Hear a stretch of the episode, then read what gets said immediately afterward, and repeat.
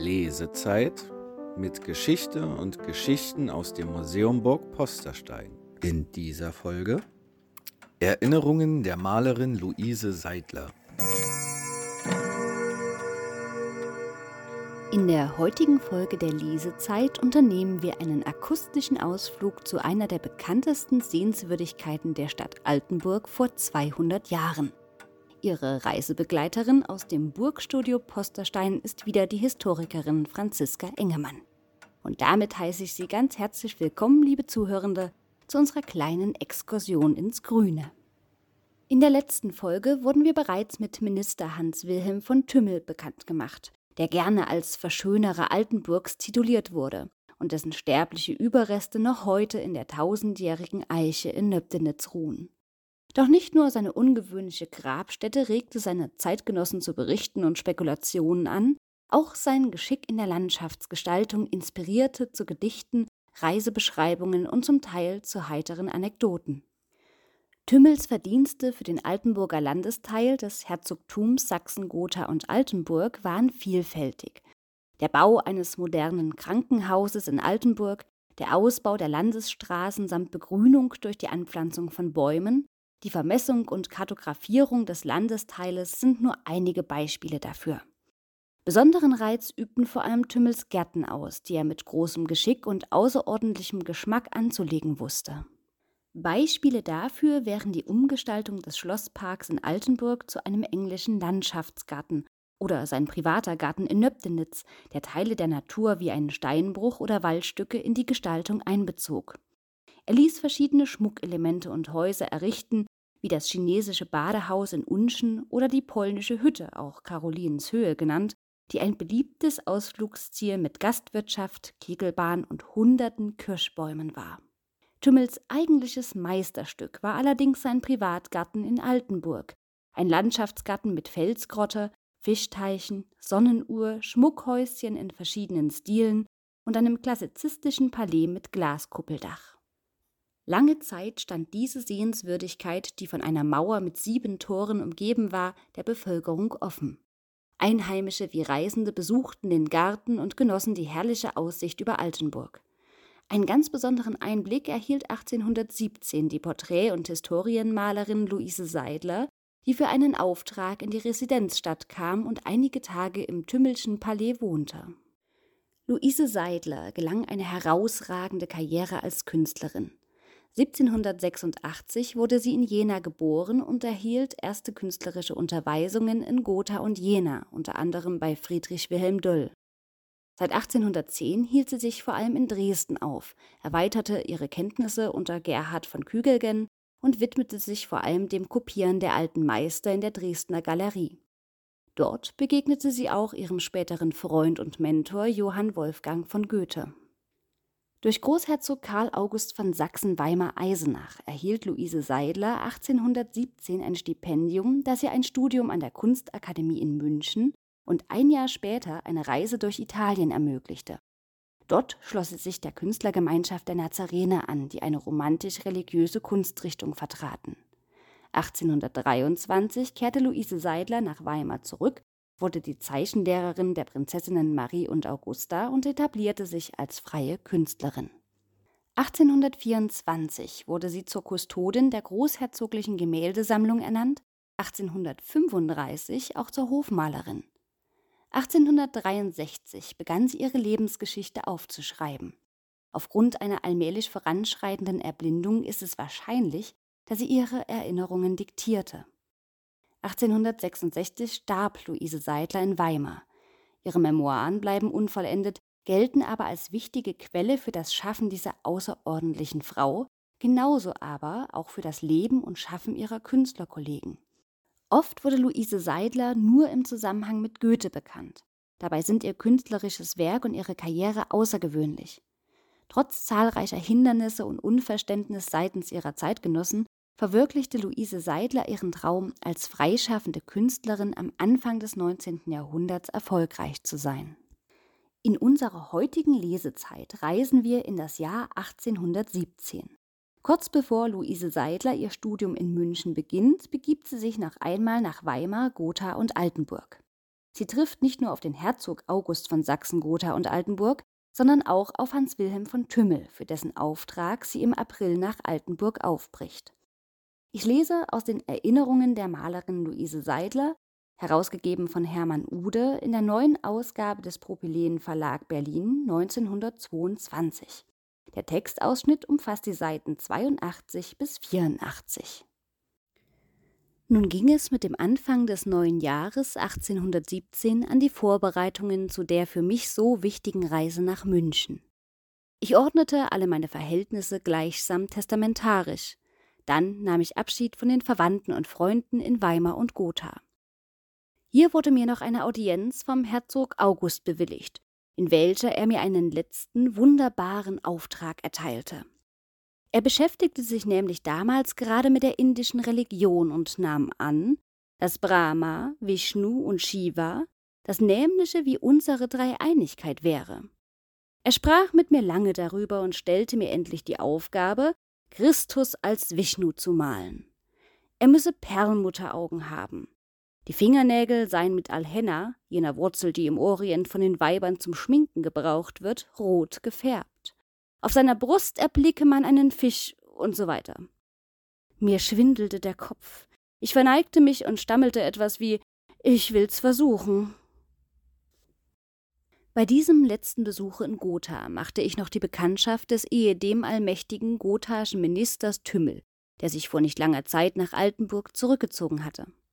Er war der Bruder des Verfassers der berüchtigten Reise in das mittägliche Frankreich und hegte den Wunsch, dass ich den Autor dieses Werkes noch vor meiner Abreise nach München malen möchte. Eine Bestellung, der ich nicht wohl aus dem Wege gehen konnte.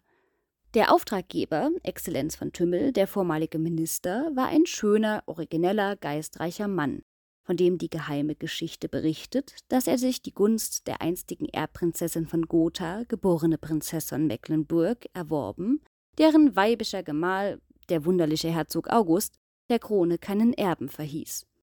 Noch spät schienen die Wünsche des Landes in Erfüllung gehen zu sollen, jedoch kein Prinz, sondern eine Prinzessin wurde geboren, die von mir in diesen Blättern bereits erwähnte nachmalige Herzogin von Coburg. Ehe ich der Einladung des Ministers von Tümmel folgen konnte, wurde es April. In den letzten Tagen dieses Monats traf ich in Altenburg ein. Dort hatte sich der reich begüterte Mann nach seinem Rücktritt vom Staatsdienst eine Villa erbaut. Die höchst geschmackvolle Besitzung lag auf einem kleinen Berge. Rings um dieselbe zog sich ein weitläufiger Park, worin sich ein großer Fischteich befand. In diesem Parke sah man fünf oder sechs Schweizer Häuschen, an welche das Gerücht manches Liebesabenteuer des galanten Ministers knüpfte. Kein Wunder also, dass dessen Gemahlin, geborene von Rotkirch, als sie von der Einladung gehört hatte, welche mir zuteil geworden war, erst genaue Erkundigungen über mich einzog. Da diese beruhigt ausfielen, wurde mir ein Atelier und Schlafzimmer dicht neben den Gemächern der Töchter des Hauses eingeräumt.